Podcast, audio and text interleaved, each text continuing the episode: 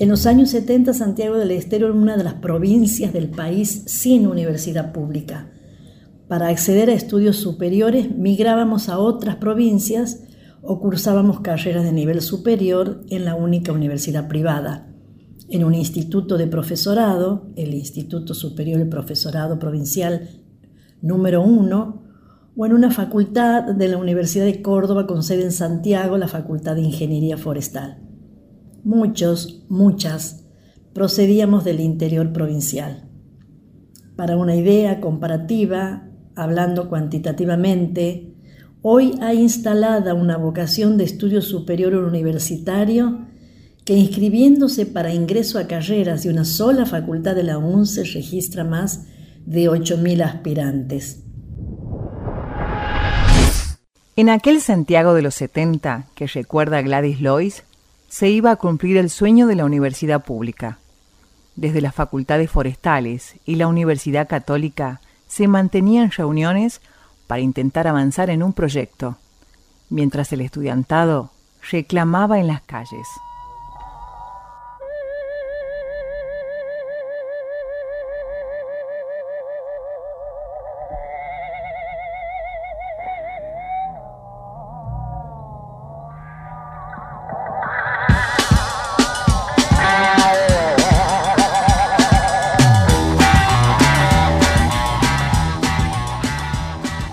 En aquella década, por primera vez en su historia, la provincia registraba más población urbana que rural.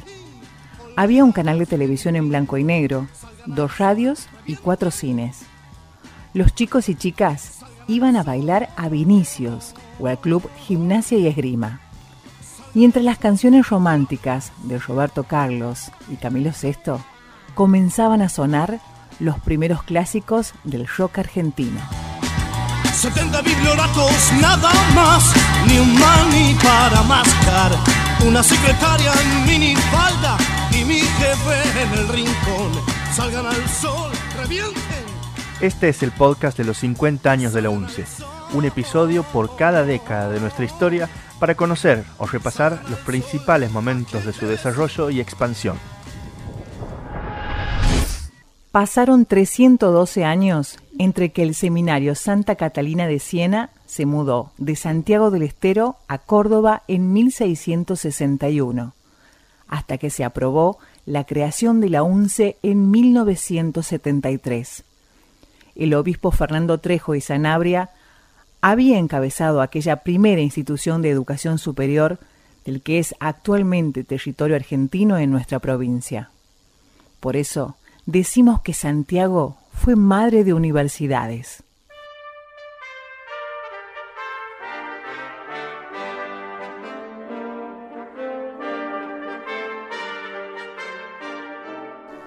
Allí se enseñaban elocuencia, dialéctica, retórica, aritmética, geometría, astronomía y música, y también el idioma quichua, para evangelizar a los pueblos originarios en su propia lengua. En 1613 se creó la Universidad de Córdoba, que fue la única durante más de dos siglos, hasta que en 1821 se fundó la Universidad de Buenos Aires, donde entre los siglos XIX y XX estudiaron destacados santiagueños, desde José Benjamín Gorostiaga hasta José Castiglione. Entre 1880 y 1914 se crearon nuevas universidades en Santa Fe, La Plata y Tucumán. En 1918 apareció el movimiento reformista en Córdoba, la rebelión estudiantil que sentó los principios de la democratización de las universidades que hasta allí controlaba la Iglesia Católica.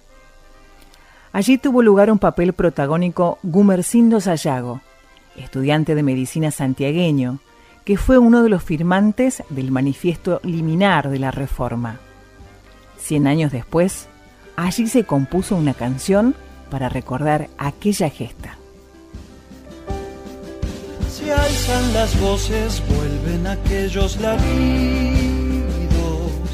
se abre en la noche por nuestro sur el camino,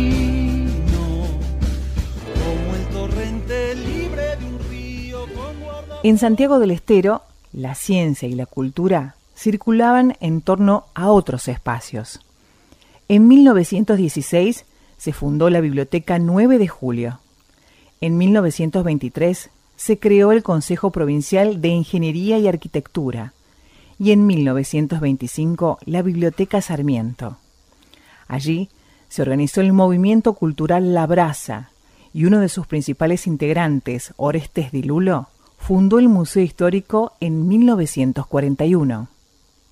En la década del 50 se crearon dos instituciones que luego pasarían a formar parte de la UNCE. En 1950 se fundó la Escuela de Agricultura, Ganadería y Anexos a través de un convenio firmado entre el gobierno de la provincia y la Universidad Nacional de Tucumán. En 1958 empezó a funcionar la Facultad de Ingeniería Forestal, dependiente de la Universidad Nacional de Córdoba. Dante Cayetano Fiorentino, que luego sería rector de la UNCE, fue uno de los primeros estudiantes y recuerda esos inicios. Estaba en donde está la, la casa del maestro, en la Independencia 341. Y ahí este, esa entidad nos prestaba las aulas, los ambientes, que en realidad no eran aulas, sino este, digamos, piezas en donde se dictaban las materias que... Y había muchos profesores que venían de Córdoba y de Tucumán, incluso de Buenos Aires. Este, y era un ambiente muy familiar, nos reuníamos los fines de semana, algunos fines de semana, en, el campo y, digamos así, para compartir un, asado con los profesores y los alumnos. Era un trato muy familiar, si se quiere, ¿no? Como estábamos, este, estaba muy enamorado de la carrera, hice una marcha de ingeniería forestal. la marcha de la ingeniería forestal. Este, y la cantábamos en los, en los actos y en cuando nos juntábamos así a comer este, en el campo, desde el norte pencoso y agreste hasta el frío fueguino glacial, Argentina confía y espera en un blanco y azul forestal. Que se mezclen rumores de arroyo en nuestra marcha con eco triunfal y la lleve flameante y gallarda por los vientos el aire al pasar forestales, forestales, en el eco del bosque vibrará, forestales, forestales, por la patria y su grandeza trabajar. En aquellos años, un grupo de jóvenes profesionales vinculados a la Acción Católica y el Partido Demócrata Cristiano habían fundado la Universidad Católica de Santiago del Estero. Luis Lucena, actual rector de la UCSE, recuerda aquellos inicios y su vínculo con la fundación de la Universidad Nacional, donde él mismo fue estudiante. Eh, la católica nace en el 60 formalmente, la venían pensando en el 58, 59, cuando aparece la ley Domingo Arena, en donde se permite eh, abrir a la iniciativa privada la educación universitaria. Hasta ese momento, bueno, no, no tengo mucha historia, pero en hasta ese momento solamente se podía impartir educación universitaria desde, la, desde, desde el Estado, desde el gobierno, incluso el, gobierno era quien manejaba los profesores. A partir de la ley de Domingo Arena es donde se planifica las autonomías de las universidades, no solamente las nacionales, sino que además les permite a la iniciativa privada organizar estudios universitarios. Bueno, ahí empiezan a nacer las primeras universidades, entre las cinco primeras del país, aparece la Católica de Santiago ¿sí? 58, 59, 60.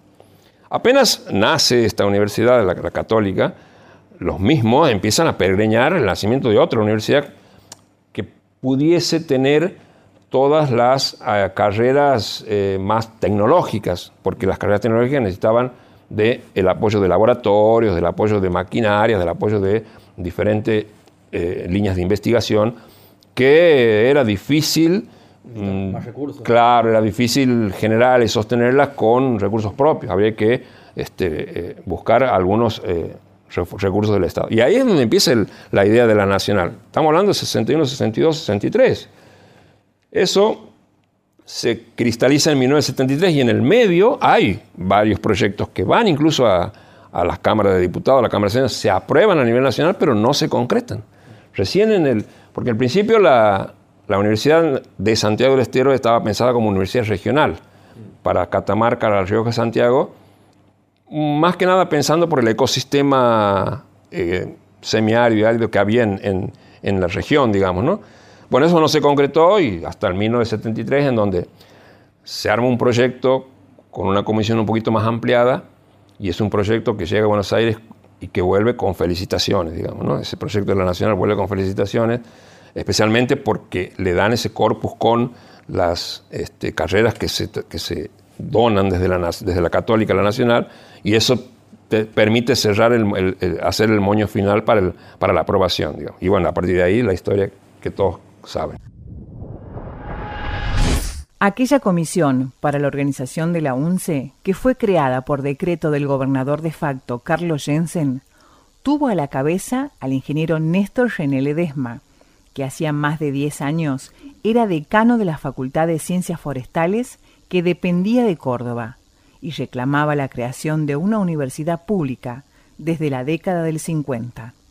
Su hija, María Angélica Ledesma, recuerda aquellos inicios. Los almuerzos nuestros duraban dos, tres horas porque mi padre llegaba a casa y nos contaba todo lo que había hecho durante el día y, cada vez que había todos los trámites con, con, los gobernadores, con los ministros, y cada vez que había un cambio de gobierno, él decía, tengo que desbullar al nuevo ministro o al nuevo gobernador. y entonces empezaba otra vez la lucha y no se, no se limitaba a eso, sino que también eh, iba, iba a los clubes de barrio, iba al interior de la provincia, buscando apoyo, que como concientizar a la gente de la necesidad, de lo importante que era para Santiago la creación de la universidad. Cuando nace, se crea la universidad, se firma la ley de creación de la universidad, era también un, un proyecto mío concretado, porque eh, porque yo estaba, yo estudiaba ciencias económicas, de contador en la, en la Universidad Católica de Santiago, y nuestra lucha, yo estaba en el centro de estudiantes, y nuestra lucha siempre fue la creación de la Universidad Nacional, era nuestra bandera. Hacíamos asambleas, tomas de facultad, eh, movilizaciones, todo en pos de la creación de la Universidad Nacional. Entonces, cuando nace la universidad, no solo es cumplir el sueño de mi padre, de mi familia, el mío propio y el de toda la gente que ya a esa altura estaba concientizada de la necesidad de una universidad pública gratuita en Santiago.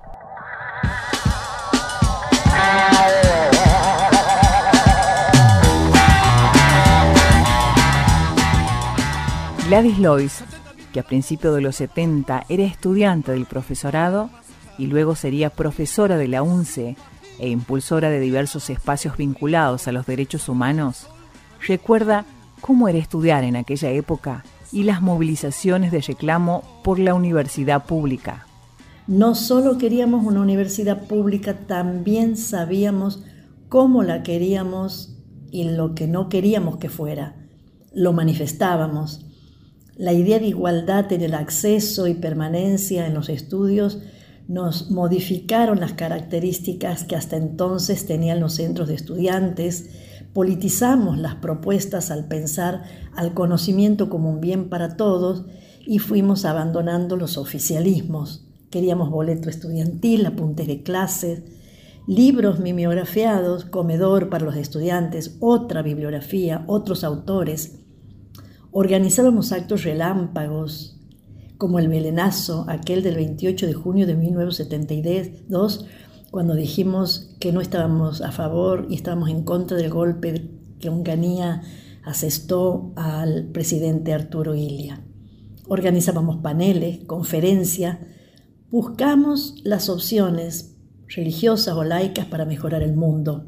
Fuimos ávidos lectores, debatíamos concepción del mundo, socializábamos en las pocas librerías de la ciudad, nos intercambiábamos los libros y los transcribíamos a manos para aquellos que no podían comprarlos en una época en la que no existía la fotocopiadora y el mundo digital era una ficción. Realizábamos ateneos por fuera de las clases curriculares y el paisaje de casas de estudiantes donde nos reuníamos para estudiar y transitar de noche hasta otra casa con una seguridad que nunca más volvimos a experimentar pasándonos la bolilla, esa unidad del programa que levantábamos a manos de las clases de los profes, esa bolilla que ya estaba estudiada, esa, ese tránsito era una constante. Por esos mismos años, Natividad Nasif, que luego sería rectora de la UNCE, estudiaba sociología en la Universidad Católica. Así recuerda aquellos días intensos de movilización estudiantil. Hicimos muchos actos, eh, ollas populares, cortes de calle, eh, viajes, nos dividíamos este, y siempre había eh, como que alcanzar objetivos, o sea, para que haya Universidad Nacional tenía que haber un ámbito institucional, eh, tenía que haber un lugar, tenía que haber una infraestructura. Y bueno, siempre estábamos en la permanente búsqueda hasta que se dona este, una casa que era de donde funcionaba un hogar, creo que de ancianos, y ahí se comenzó ya a pensar con mayor firmeza en la Universidad Nacional. El ingeniero Néstor Ledesma pensó en una universidad que acompañe el potencial que tenía Santiago para ser desarrollado. Este, eso me acuerdo perfectamente. Asistía a reuniones con la presencia de él y, y creo que fue muy importante su pensamiento, ¿no? Para pensar la provincia desde el aporte que la formación universitaria debía. La Universidad Pública Argentina permitió lo que nosotros los sociólogos llamamos la movilidad social y el ascenso social. Eran generaciones, muchos, de, muchos inmigrantes sobre todo, que aspiraban que la universidad pública pueda hacer un quiebre de la propia condición y aquí no era el inmigrante que aspiraba a tener el hijo doctor, aquí era el obrero que aspiraba a tener la primera generación de universitarios en, sus, en su familia. ¿no? Y eso se lo pudo hacer con la creación de nuevas universidades en, en ese momento de los años 70, 70, 74 donde se crearon 14 universidades en todo el país, eh, buscando también la federación, hoy le diríamos desde una concepción federal, generar igualdad de oportunidades eh, a jóvenes eh, que residen en regiones que aún permanecían marginadas para acceder a los estudios universitarios y se crearon 14 universidades en, ese periodo de años, entre el 70, 72 al 74. Y nuestra Universidad Nacional de Santiago del Estero fue una de esas 14 universidades. El 10 de mayo de 1973 se firmó la creación de la UNCE, que comenzó las clases al año siguiente. Empezó a funcionar en la Casa del Maestro, hasta que se mudó a su edificio actual algunos meses después. Se conformó con la carrera de Ingeniería Forestal y la Ingeniería en Infraestructura de la Universidad Católica.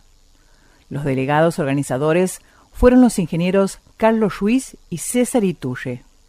Marta Itulle, su hermana, fue la primera empleada administrativa de la flamante universidad y recuerda aquellos inicios. Nos aprobaron el proyecto, lo cual nos parecía un sueño a que nos aprueben.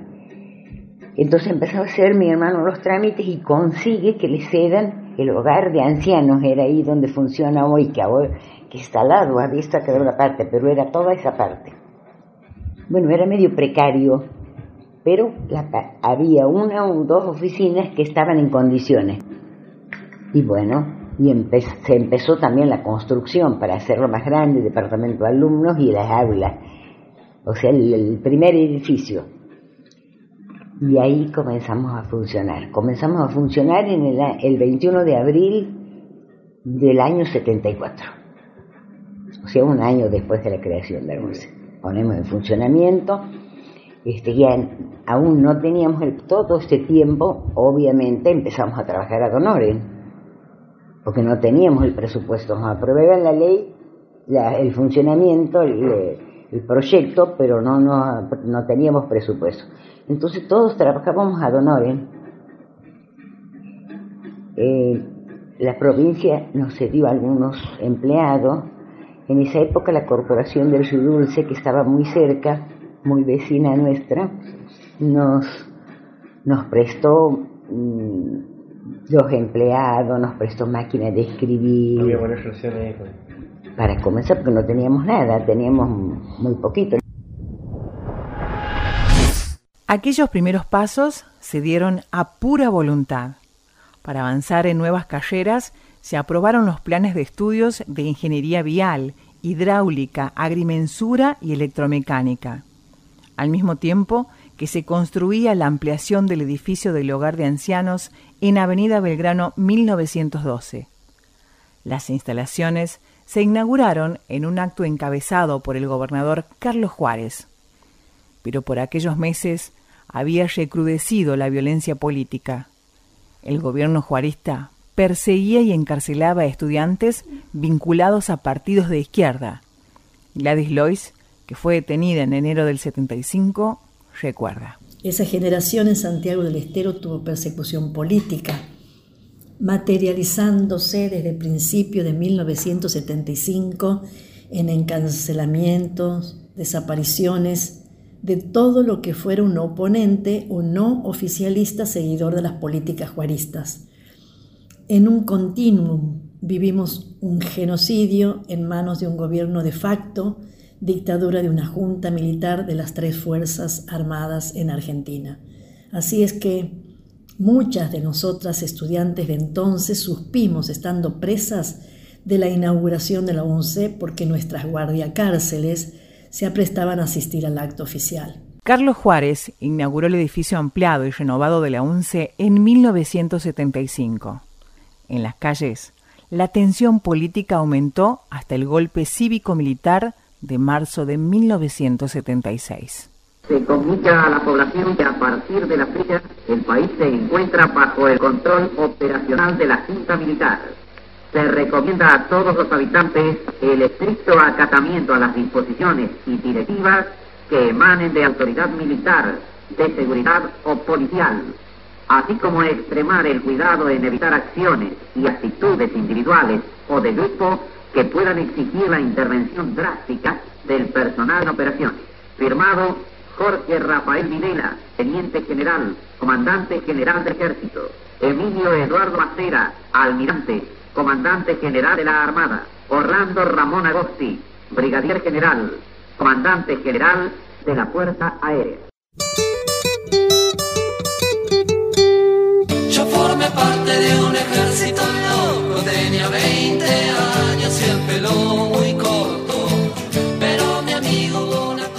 Mirá cómo estaba de programado que nosotros vamos a trabajar y el día 24 yo a mis hijos les contaba el otro día, me parece ayer eso. Fui a trabajar y ya estaban los militares. Ellos el día 23 ya estaban en Santiago para asumir.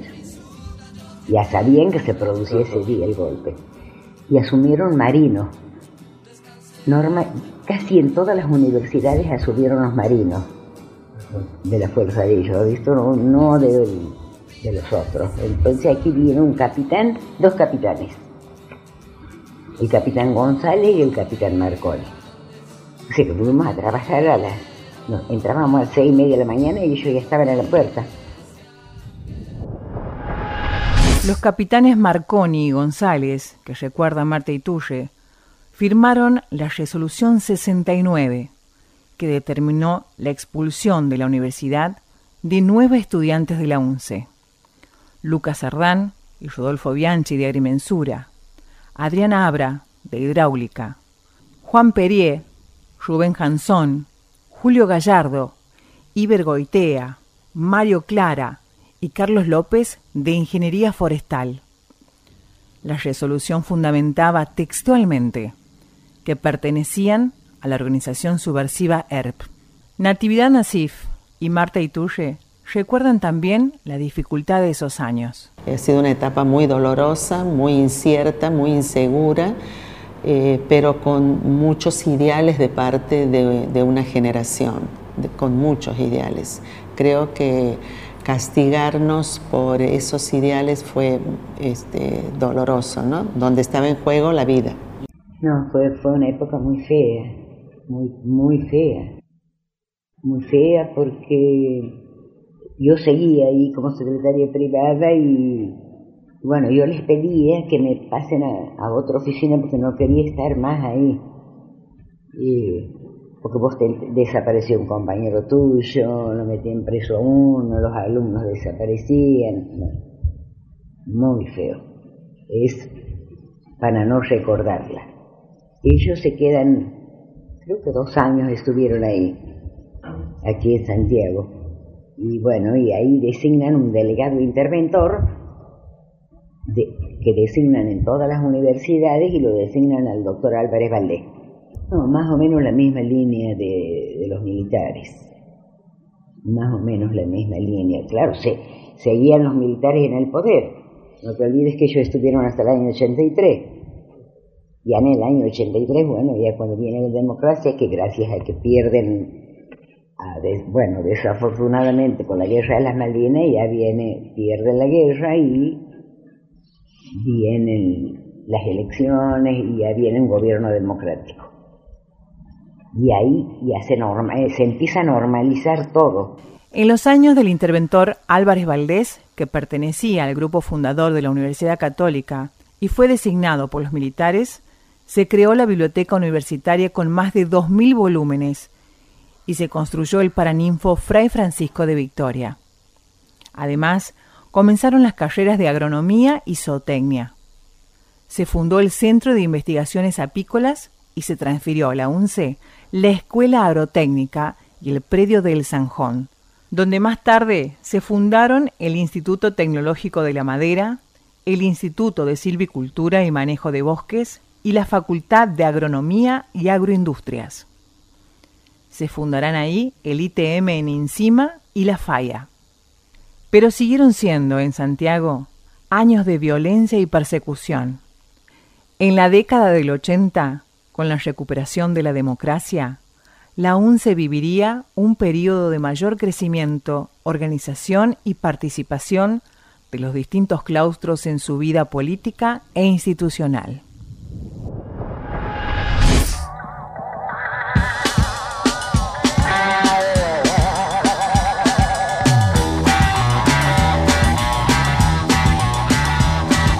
Setenta bibliolatos, nada más, ni un mani para mascar. Cuatro minifaldas y un patín, olvidadas en un rincón. Salgan al sol, revienten. Salgan al sol.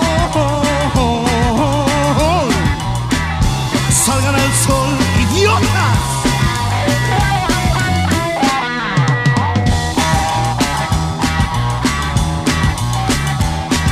Setenta biblioratos, nada más, ni un mani para mascar. Una secretaria en minifalda y mi jefe en el rincón. Salgan al sol, revienten. Salgan al sol.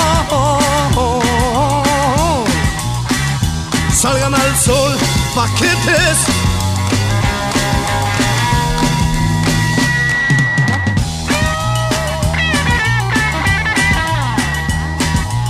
Cuatro solteronas desinfladas que se creen un primor. Mesa redonda y un doctor que les habla del amor. Salgan al sol, revienten. Salgan al sol. Salgan al sol, idiotas. Cuatro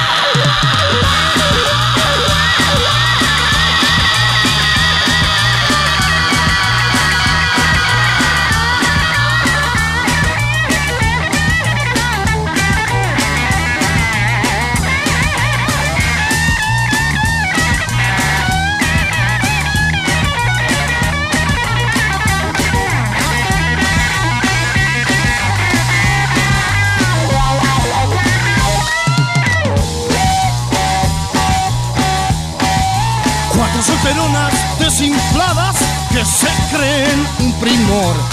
Mesa redonda y un doctor que les habla del amor. Salgan al sol, revienten. Salgan al sol. Salgan al sol, idiotas.